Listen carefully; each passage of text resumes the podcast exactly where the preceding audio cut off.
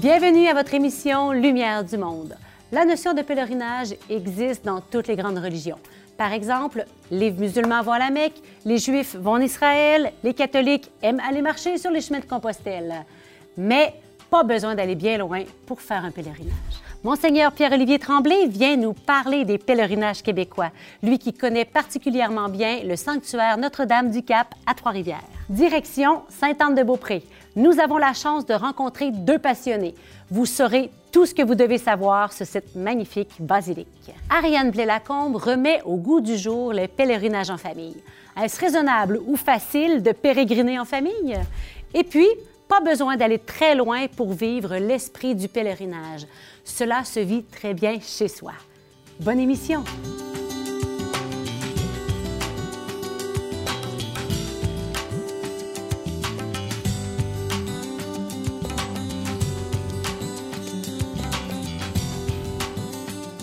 Monseigneur Pierre-Olivier Tremblay a d'abord fait partie de la communauté des Oblats de Marie Immaculée. Il a œuvré beaucoup auprès des jeunes et s'est intéressé, dans le cadre de son doctorat, à l'émergence d'une communauté chrétienne missionnaire. Il a été ordonné évêque en juillet 2018 au sanctuaire Notre-Dame-du-Cap. Il a continué d'occuper les fonctions de recteur du sanctuaire jusqu'en 2020 et actuellement, Monseigneur Tremblay est administrateur diocésain du diocèse de Trois-Rivières. Bonjour, Monseigneur. Bonjour. Merci de nous rendre ici visite. Ça fait plaisir de vous accueillir. Merci. Les pèlerinages, vous en connaissez euh, quelque chose. Donc, dans un premier temps, pourriez-vous nous parler de ce qu'est un pèlerinage et de son évolution à travers le temps? Oui. Comme j'ai travaillé au sanctuaire Notre-Dame-du-Cap, euh, j'ai été amené à, à voir qu'est-ce que c'est un pèlerinage. Et c'est une démarche qui existe depuis toujours, pratiquement, Mhm. bien, bien, bien avant même les débuts du christianisme. Toutes les religions du monde ont cette dynamique du pèlerinage. C'est quoi? C'est qu'au fond, des gens, un jour, disent J'ai j'ai une soif, j'ai une quête, je veux aller dans un lieu en dehors de mon quotidien. Donc, il y a une sortie du banal, du quotidien, du normal, aller vers un lieu spécial, un lieu sacré, un Mhm. lieu. Et là, je vis une espèce de moment initiatique, de transformation. Puis là, je reviens chez nous comme un être nouveau. Donc, dans les religions euh, traditionnelles, on avait souvent des lieux sacrés, une montagne, une source, un arbre, une pierre, une roche, n'importe quoi. Dans la religion juive, dans la religion chrétienne particulièrement, ce n'est pas des lieux sacrés, c'est des lieux historiques où il s'est passé quelque chose. Alors, ici a vécu Jésus, ici a vécu tel apôtre, ici est telle personne. Alors, ça nous rattache dans la, dans la tradition chrétienne à l'histoire sainte. Mhm.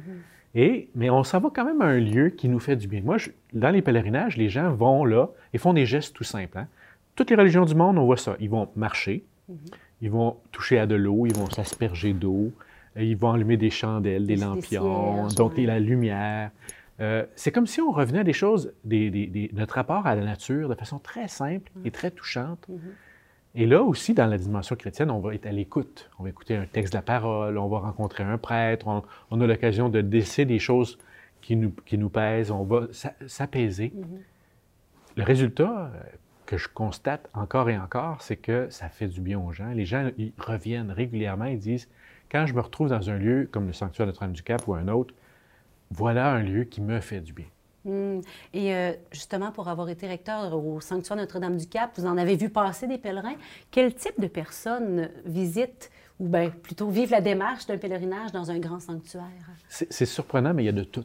Tu OK. as, des, gens qui sont très attachés à une dimension religieuse confessante, euh, très assumée. Alors, ils s'en vont, par exemple, visiter le tombeau d'un saint, ils veulent aller à une messe, ils veulent vivre un sacrement du pardon, euh, ils veulent vivre une procession, euh, temps d'adoration devant le, le Saint-Sacrement. Donc, il y a des chrétiens très affirmés. Il y a des gens qui sont dans une quête un petit peu plus, euh, euh, moins précise, donc Mhm. une quête de sens. Mhm. Ils vont dire, moi, je vis, je vis des, des- des- des- des choses, j'ai besoin de retrouver un sens à ma vie, je me pose des questions sur mon avenir. Quête de sens. Oui, vous avez des gens qui sont là aussi parce qu'ils vivent des épreuves. Donc là, ils vont dire, moi, je, je- je viens de vivre un deuil, je viens de perdre mon emploi, j'ai des ennuis de santé, je m'en viens chercher un réconfort. Et, et vous avez aussi des gens qui viennent plus en, en- en visiteurs. Donc là, vous avez des touristes qui arrivent là, qui ne connaissent pas particulièrement le lieu. Un, un exemple, moi, qui m'a bien frappé il y a quelques années, quand j'étais recteur, tout d'un coup, en plein milieu de l'été, tu vois arriver une série de jeunes qui, étaient- qui cherchaient des Pokémon. C'était Poké- Pokémon Go. hein. Oh non! Alors, ils étaient avec leur téléphone, puis ils cherchaient des, des petits personnages virtuels, tu sais. Puis là, je me souviens d'un jeune qui rentre dans la basilique, tout, d'un coup, il y avait de l'ordre, puis il y avait la messe. Puis... Alors là, il est, passé du monde virtuel à un monde qu'il n'avait jamais vu. Eh, Puis là, eh, c'est eh. comme s'il découvrait quelque chose. Les sanctuaires, c'est un univers absolument merveilleux et fascinant parce qu'on on retrouve là des choses qu'on ne voit pas beaucoup ailleurs. Un moment où les gens se donnent le droit de, d'être vulnérables et euh, de se laisser toucher. C'est pour ça que les gens vont dire Ah, wow, euh, ce pèlerinage-là m'a donné une occasion de faire un point dans ma vie, j'en avais vraiment besoin. Hum, c'est beau ça, hein, cette, euh, cette belle démarche intérieure. hein. Ouais. Puis justement, Notre-Dame-du-Cap, euh, vous avez... Vous aviez à l'époque initié une grande transformation, j'oserais dire une transformation qui semble avant-gardiste. Est-ce que vous nous- pouvez nous parler là, de ce qui s'y fait actuellement? Oui. Le sanctuaire Notre-Dame-du-Cap, comme tous les sanctuaires, est, est- est dans un, un repositionnement comme l'Église en général. Alors, dans la société du Québec, euh, dans la société du Québec, on- la place de la religion, elle est, elle est- elle est, euh, assez marginale. Il reste que, quelles que soient les, les- les- les- les réactions des Québécois, les lieux spirituels, les sanctuaires, Sainte-Anne-de-Beaupré, l'oratoire Saint-Joseph, avant la pandémie, l'oratoire, 2 millions de visiteurs par année. C'est fou, hein? Notre-Dame-du-Cap, nous autres, 400 000 visiteurs dans une petite ville comme Trois-Rivières. Sainte-Anne-de-Beaupré, on parle de, de plus de 800-900 000 visiteurs par année. Ce sont des sites qui sont dans les plus grands sites touristiques, les plus visités. Alors, quoi qu'on en pense de la pratique puis de, de- de nos paroisses puis de, de l'avenir de notre Église euh, de, semaine en semaine, les hauts lieux, les temps forts demeurent. Et les sanctuaires vont demeurer partout dans le monde. Les gens, quand ils vont en voyage, vont visiter les grands sanctuaires. Ça, ça demeure. Alors, un sanctuaire, c'est clair que euh, ça a besoin de mise à jour. Alors, on a fait un travail au sanctuaire Notre-Dame-du-Cap pour, euh, il va y avoir un travail de restauration au niveau de la basilique, au niveau des, des aménagements. Mais on veut aussi travailler à, à développer euh, l'expérience, parce que les gens sont dans l'immersion aujourd'hui. Ils veulent arriver dans un lieu, ils ne veulent pas juste être informés, ils veulent être rejoints, touchés, Ils veulent vivre quelque chose. vivre quelque chose. Et euh, si on pense aux, aux grands lieux de pèlerinage ici au Québec, et quel avenir vous entrevoyez et surtout quel est votre grand souhait? La pandémie a été difficile pour les lieux de sanctuaire parce que ça a touché en plein, plein cœur euh, toute la- la- la- l'idée de visite, de voyage, puis entre autres la- l'arrivée des touristes et des pèlerins de l'étranger. Oui. Avant la pandémie, tous les marqueurs étaient clairs que de plus en plus dans le monde, le- le- le- ce qu'on appelle le tourisme religieux ou les pèlerinages a un bel avenir. On n'est pas inquiet sur ce plan-là. Moi, mon intuition, c'est que en pandémie, on a goûté quoi? Entre autres, l'isolement? On a goûté à la- la- le défi de trouver du sens dans ce qu'on traversait, notre besoin de réconfort, notre besoin aussi de reconnecter à la communauté. Les sanctuaires vont permettre ça dans l'avenir. Un espace où on rencontre d'autres personnes, un lieu où on fait le point sur notre vie, où on peut déposer nos fardeaux, mais aussi trouver un élan pour travailler à, à transformer notre monde. Moi, je pense que les sanctuaires sont appelés à de plus en plus à pas être juste un lieu de, en dehors de, de notre, de notre quotidien, mais un lieu qui, qui nous ramène à notre quotidien. Qui nous permet d'y retourner, D'y retourner. avec plus de force, euh, Oui. transformée. euh. Exact. Parce que c'est pas une évasion faire un pèlerinage. C'est un, un, un retrait pour avoir un regard nouveau sur notre retour. Alors, faire un pèlerinage, c'est que tu vas vers un lieu, mais tu en sors, tu en reviens. Alors, le défi des sanctuaires, c'est d'être un lieu qui, qui nous fait du bien, mais un lieu aussi qui nous ramène à la maison. Reviens chez toi. Retra- relève tes manches, puis implique-toi dans la transformation du monde. On en a bien besoin. Je pense que notre société puis notre monde actuel a besoin des, des sanctuaires puis des pèlerinages. On a besoin de nous mettre en marche. On a besoin de découvrir qu'on n'est pas tout seul. On a besoin de découvrir à nouveau qu'il y a de l'espoir, puis il y a un avenir. Des lieux d'espoir, Oui. hein? des lieux d'espoir et de paix. Il y en a de la paix, il y en a de l'espoir. Lâchons pas, on continue. Merci, Monseigneur, c'est merveilleux. Puis, euh, on va aller faire un petit tour à Notre-Dame-du-Cap, rendu là. Bienvenue. à bientôt. Merci. Philippe Vaillancourt et Mathieu Lachance ont travaillé à Sainte-Anne-de-Beaupré. Vous verrez, ils ont conservé une affection particulière pour son histoire et son architecture. Un reportage bien court pour un sujet aussi passionnant.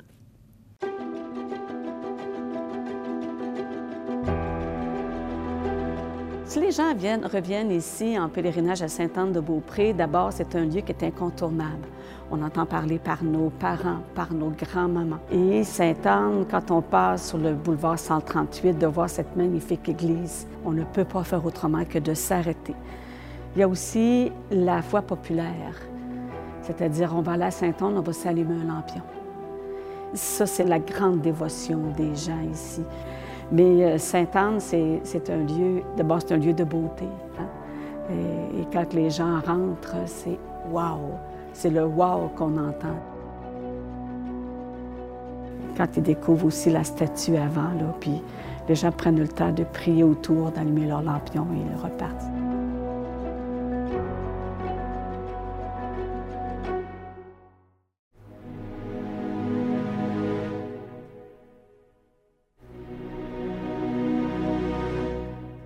Le 29 mars 1922, c'est euh, à 9 h le matin à peu près, hein, l'incendie de la quatrième église sur le site de Sainte-Anne-de-Beaupré.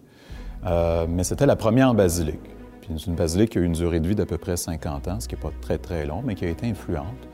Et donc, c'est un drame national, le 29 mars, parce qu'elle est complètement rasée. Mais euh, dès, dès l'événement, on se met à dire il faut reconstruire. Euh, ce qui va être fait dès 1923, donc la basilique actuelle, elle, va avoir bientôt là, 100 ans. Ce qui nous reste de cette église qui était là, la troisième église, alors il faut se remettre dans la tête de quelqu'un dans les années à peu près 1880, 1870-80. Euh, cette église, cette troisième église-là, elle a été euh, l'église à laquelle on venait en pèlerinage au sanctuaire pendant 200 ans. Elle, elle a, elle a existé pendant 200 ans on ne pouvait plus continuer avec le bâtiment. Il, était trop petit, il était mal en point, ça nécessitait des, travaux. Bref, ça ne répondait plus aux besoins. Alors, on a convaincu les gens de la place en, leur, disant, bien, il faut construire quelque chose de nouveau. Euh, et cette période-là a coïncidé avec le développement du pèlerinage. Il arrivait de plus en plus de gens. C'était tranquille l'hiver, mais l'été, c'était des foules et des foules et des foules. Donc, ce rayonnement en Amérique du Nord, d'abord, c'est oui, on pourrait parler d'un rayonnement architectural parce qu'il y en a un, un rayonnement iconographique parce qu'il y en a un, mais c'est d'abord et avant tout l'expérience des gens, le vécu des personnes euh, qui sont venues à Sainte-Anne dans une démarche de dévotion et qui ont ramené ça chez elles et qui ont transmis ça dans leur communauté. C'est d'abord ça, le rayonnement de Sainte-Anne-de-Beaupré.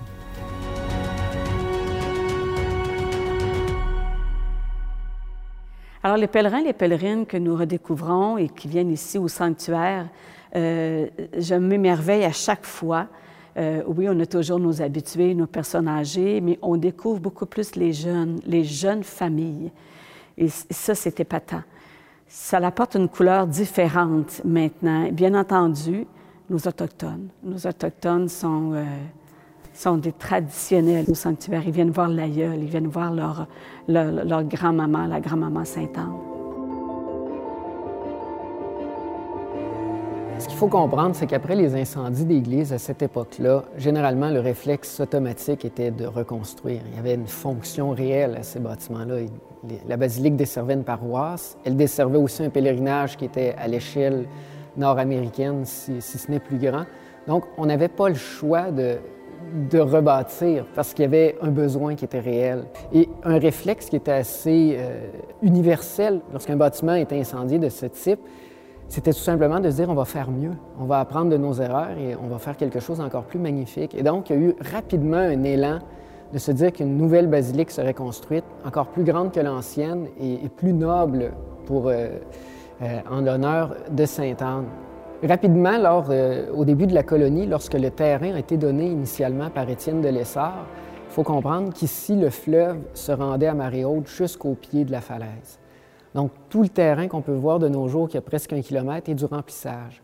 C'est un miracle que cette euh, église-là, d'une si grande taille, soit construite à un endroit comme ça et soit toujours debout. Donc, mais cet attachement au lieu physique était, on considérait que le sanctuaire était le, site, que c'était là que Sainte-Anne avait choisi d'entrer en, contact avec les gens. Donc, c'est ce qui a expliqué euh, qu'on a accepté de lutter contre des éléments qui, normalement, auraient entraîné un déménagement de site euh, dès le 19e siècle. C'est pas étonnant que lorsqu'on visite la basilique, c'est un livre ouvert. Hein. On, a, repris beaucoup de cette idée médiévale où l'édifice est une Bible qu'on peut explorer par l'image. Donc, chaque élément dans cette église-là enseigne euh, un aspect de la vie chrétienne, que ce soit les, planchers qui nous, qui nous, indiquent les dangers de la vie par les péchés capitaux, la voûte qui va nous indiquer la vie de Sainte Anne, mais aussi parler des vertus. Euh, cette idée que lorsqu'on arrive devant le cœur, on a un choix à faire face euh, au jardin d'Éden avec la pomme à choisir. Donc, d'un côté, on va vers l'enfer, de l'autre côté, vers la statue de Sainte Anne, mais on va vers le paradis, donc elle nous guide vers le Christ. Donc, il y a toute cette idée-là que c'est euh, certains architectes parlent des églises comme d'une machine à croire, dans cette, manière que c'est une, mise en scène qui permet de consolider euh, le parcours euh, pèlerin. Et ça a été vraiment le but qui motivait les architectes ici et les artistes. Et lorsqu'on regarde la correspondance que les rédemptoristes tenaient avec les artistes qu'ils engageaient, c'était continuellement ce niveau théologique-là de l'image qui était recherché. Et on pouvait passer là, 5, 6, 7, 8 ans à retravailler des plans avant de les mettre en exécution pour s'assurer qu'il allait avoir une cohérence euh, liturgique, rituelle et pèlerine dans l'édifice. Oui, il y a une espérance. Oui, il y a un avenir. Puis, comme on s'est dit, c'est un lieu incontournable. C'est, c'est, le sanctuaire. Et on le voit dans la fréquentation des gens qui viennent, même dans la journée. Et s'il n'y a pas de messe, on les voit, on les s'assoient, ils viennent prier, ils viennent s'allumer leurs lampions. Sainte Anne nous fait signe et elle s'occupe de son œuvre. Puis elle nous fait signe que son petit-fils est toujours présent avec nous.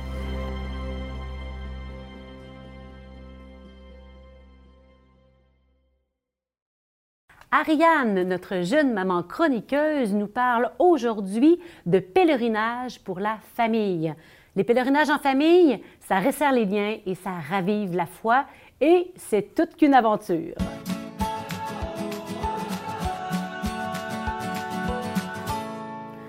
Bonjour Ariane. Allô Geneviève. Les pèlerinages en famille au Québec, ça se fait spécialement pendant l'été à la Sainte-Anne-de-Beaupré, l'Ermitage Saint-Antoine. Moi, personnellement, il y a quelques années, j'étais allée avec ma fille à l'Oratoire Saint-Joseph, belle découverte. Dans ta famille? Bien, écoute, chez nous, je dirais que c'est pas encore une ah! tradition familiale. Euh, par contre, préparer cette chronique, j'avoue que ça m'a vraiment donné envie d'en faire une tradition familiale. Je pense que euh, la raison pour laquelle c'est pas quelque chose qui m'avait vraiment interpellée jusqu'à date, c'est que quand on dit pèlerinage, je pense qu'on voit ça gros. Hein. On peut s'imaginer un pèlerinage en Terre Sainte. Or, dès qu'on a deux, trois enfants, ben, multiplier les billets d'avion, c'est quand même un défi. On oublie ça. Ou encore aller à Compostelle, marcher 500 km. Ça aussi, avec des jeunes enfants, ça peut être vraiment un défi.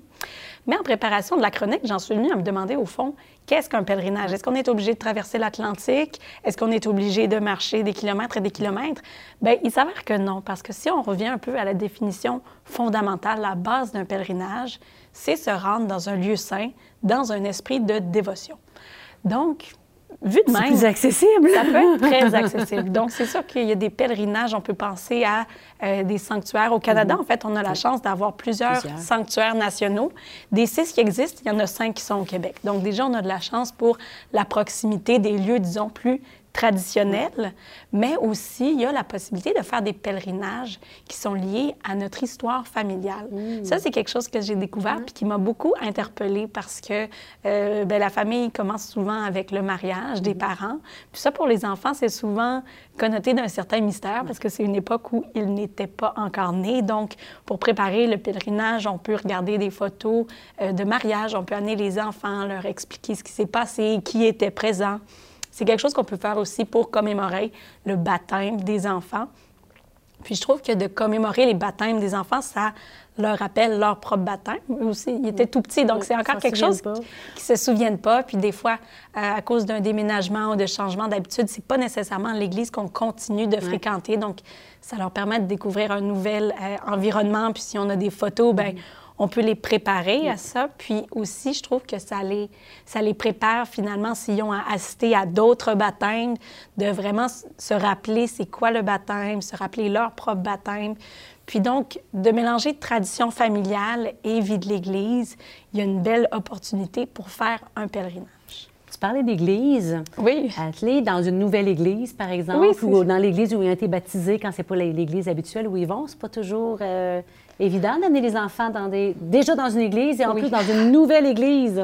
C'est ça. Donc, si on veut, si on vise, par exemple, un mini pèlerinage, personnellement, je pense que je commencerai avec ça mhm. cet été. On traversera pas l'Atlantique, on n'ira pas marcher des centaines de kilomètres, mais d'aller visiter un sanctuaire ou une église où on va pas habituellement, c'est clair que ça peut représenter un défi parce que euh, les enfants peuvent être parfois excités, pas être au diapason de l'assemblée. Donc, ça peut être un peu intimidant mhm. d'aller visiter une nouvelle église. Donc, c'est bien de préparer l'enfant en amont. Donc, si on peut montrer des photos de l'Église, de lui dire pourquoi on va aller là, qu'est-ce qu'on va visiter, qu'est-ce qu'on va célébrer ou commémorer. Toujours amener à l'Église des jouets silencieux, des livres, des collations, une bouteille d'eau, euh, des couches, ce que l'enfant a besoin de s'assurer que l'enfant est capable de s'occuper minimalement, mais aussi, je trouve que quand on va dans une nouvelle église, il ne faut pas se gêner de sortir de notre bande, d'amener nos enfants marcher, regarder les statues, le chemin de croix, l'orgue, les lumignons. Il y a toutes sortes de stimulations sensorielles pour les enfants dans les églises. Puis je pense que ça devrait être acceptable que les parents fassent ça avec les enfants. Donc, il y a la stratégie de rester à l'arrière, qu'on ne fait pas déranger, quand on sait que nos enfants soient plus bruyants. Mais il y a beaucoup de gens qui disent aussi, bien, d'amener mon enfant à l'avant pour qu'il puisse bien voir. Au final, il arrive à mieux se concentrer sur ce qui se passe, puis il est moins turbulent. Donc, c'est différentes stratégies à essayer, mais il faut reconnaître que c'est un défi. Puis ça, je l'accorde aux gens qui nous écoutent. Moi, à chaque fois que je finis une messe avec mes enfants, j'ai quand même Ouh, un soulagement. On a réussi. tu sais, c'est le fun, c'est enrichissant, on en tire des fruits, toute la famille en tire des fruits, mais c'est clair que quand euh, on se fait envoyer en paix à la fin de la messe, il y a un petit stress qui vient de diminuer. bien, grand merci à Ariane pour ces beaux conseils bien concrets, puis hein, de, bien les préparer hein, pour oui leur permettre de, tu sais, ils ont besoin de stabilité, de comprendre où ce qu'ils vont. Ça va les aider à bien entrer dans la démarche. Merci. Bien, ça fait plaisir. Peut-être je pourrais revenir vous dire comment ça s'est passé oui. si je réussis à en faire un cet oui, été. Oui, tout à fait. Bonne idée. À bientôt. À bientôt. Nous avons pris la route avec l'abbé Robert Côté.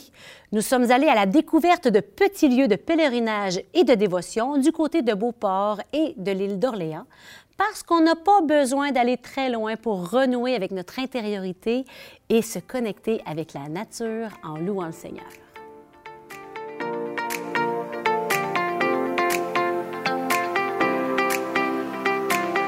Alors, on est à l'île d'Orléans. Je m'en vais rencontrer l'abbé Robert. On n'est pas obligé d'aller très loin pour aller en pèlerinage. On va découvrir plein de choses intéressantes ici, tout près. Bonjour, l'abbé Robert. Bonjour. On est à Sainte-Pétronille. Pouvez-vous me parler un petit peu de Sainte-Pétronille? Il me semble qu'elle n'est pas très connue. La tradition chrétienne nous dit, nous raconte qu'elle aurait été convertie par Saint Pierre. Et donc, on la considère comme la fille spirituelle de Saint Pierre.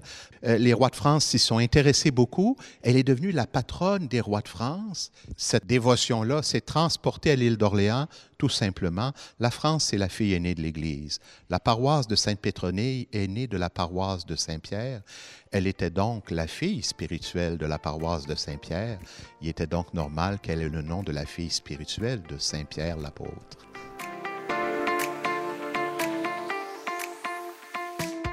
Alors, on est devant un calvaire. Je pense qu'il manque des morceaux dedans. Ça se peut-tu? Oui, en effet, c'est une euh, chapelle, le calvaire, qui a été érigée dans les années 40 par M. Mathias Gosselin. M. Gosselin s'est vu diagnostiquer un cancer.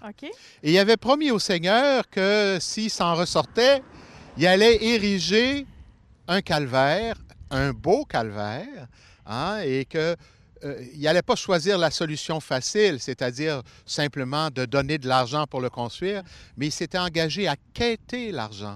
C'était un acte d'humilité. Et donc, euh, il est décédé en 1957, mais sa famille a continué d'entretenir le calvaire.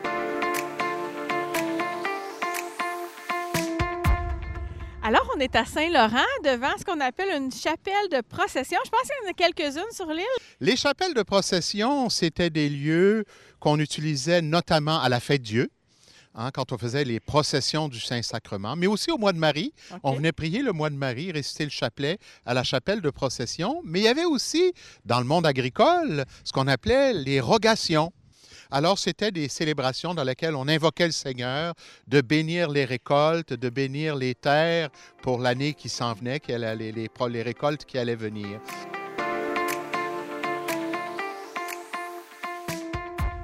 Alors là, il y a un gisant en dessous de l'autel, c'est bien ça? C'est quoi un gisant? C'est une représentation d'un saint, en général, étendu comme sur son lit de mort. Au lieu d'être une statue debout. Au lieu d'être une statue debout, c'est une statue couchée. OK. Sainte Concorde. C'est une sainte, une vraie martyre du troisième siècle, autour de 235, puis qui est invoquée pour la réconciliation. Vous savez, quand on est des deux côtés d'un conflit, pour que l'un ou l'autre s'incline, il faut qu'il s'incline devant quelqu'un ou quelque chose qui nous dépasse tous les deux. Or, l'arbitre était souvent, parfois le curé, mais souvent la foi elle-même.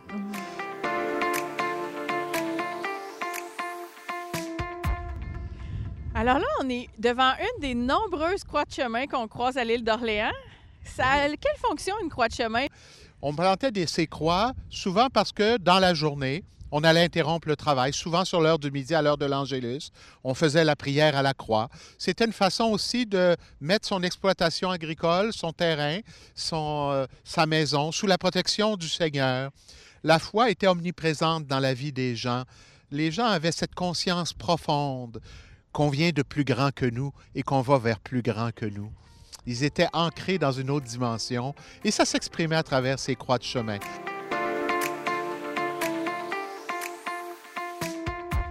Alors là, on est devant l'église de Sainte-Famille. Oui. Qu'est-ce qu'il y a de particulier ici?